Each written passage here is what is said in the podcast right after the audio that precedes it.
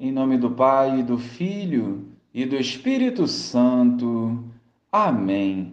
Bom dia, Jesus. Socorrei-nos em nossas fraquezas e, através da tua misericórdia, preencha-nos com o teu amor.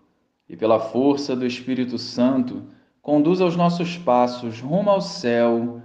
Amém.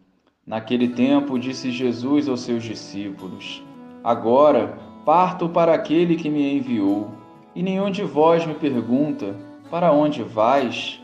Mas porque vos disse isto, a tristeza encheu os vossos corações. No entanto, eu vos digo a verdade: é bom para vós que eu parta. Se eu não for, não virá até vós o defensor. Mas se eu me for, eu vou-lo mandarei. E quando vier, ele demonstrará ao mundo em que consistem o pecado, a justiça e o julgamento. O pecado, porque não acreditaram em mim, a justiça, porque vou para o Pai, de modo que não mais me vereis, e o julgamento, porque o chefe deste mundo já está condenado.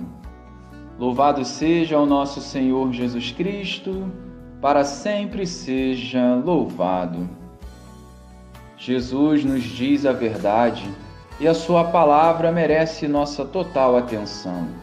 O maior pecado do mundo é não ter acreditado no Senhor. E hoje, à medida que cada vez mais se afastam de Jesus, o ser humano fica refém de si, vai se esvaziando e perdendo o rumo da sua vida.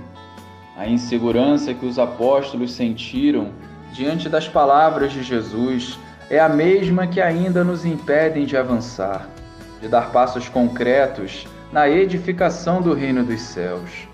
E é justamente nesse momento que o Espírito Santo entra em ação. O novo que sustenta o cristão na sua missão é o Paráclito. O Espírito Santo conduziu os apóstolos e segue movendo o povo de Deus para que se cumpra a vontade do Pai em nossas vidas.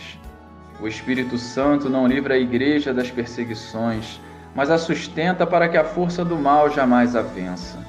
Ou seja, é o Espírito Santo que nos fortalece e orienta para que não desanimemos, mas a cada dia sejamos movidos pelo amor, vencendo nossas limitações e vivendo a vontade do Pai. Não permitamos que o mundo, com as suas seduções, nos desviem do caminho da salvação. Vinde, Espírito Santo. Glória ao Pai, ao Filho e ao Espírito Santo, como era no princípio, agora e sempre. Amém.